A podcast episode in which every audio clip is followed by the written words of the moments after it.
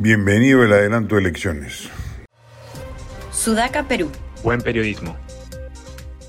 Debe ser bienvenida la solicitud de reconsideración de Fuerza Popular para lograr que las elecciones adelantadas ya no sean en abril de 2024, sino en diciembre de este año. No es una concesión a los violentistas, como algunos han señalado, sino un cálculo pragmático que parte de la constatación de que va a ser imposible emprender reformas electorales y políticas por el sabotaje de la izquierda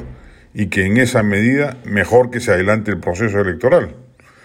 De hecho, la decisión, si es finalmente aprobada, aunque ya se desmarcó la derecha representada por Renovación Popular y Avanza País, se ha, sumado, a la izquierda, lo que en el balance podría permitirle conseguir los 87 votos que permitan la reconsideración,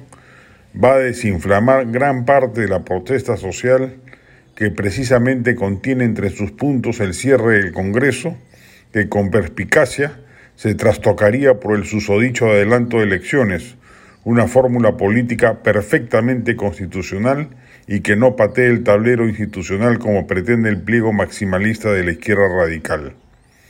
Hace eco además de un reciente pedido de la Asamblea Nacional de Gobernadores Regionales,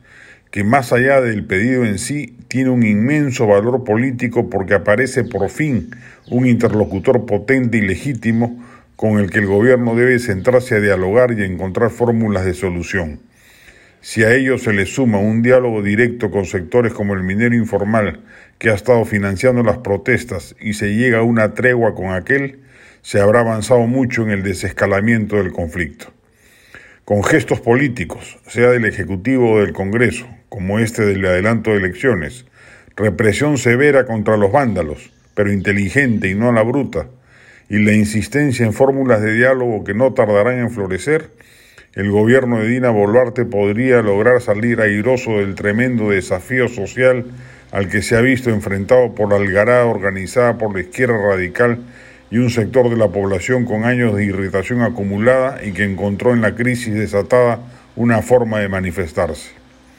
Si se conquista la paz social, el Perú habrá, logrado superar un trance golpista digitado por los castillistas radicales, dolidos por la legítima extoración de su líder y los remanentes senderistas que querían hacer de esta protesta el reinado del caos y el descalabro. Sería un triunfo de la democracia y de un gobierno que a pesar de múltiples errores cometidos, demostró templanza y carácter en momentos muy complicados.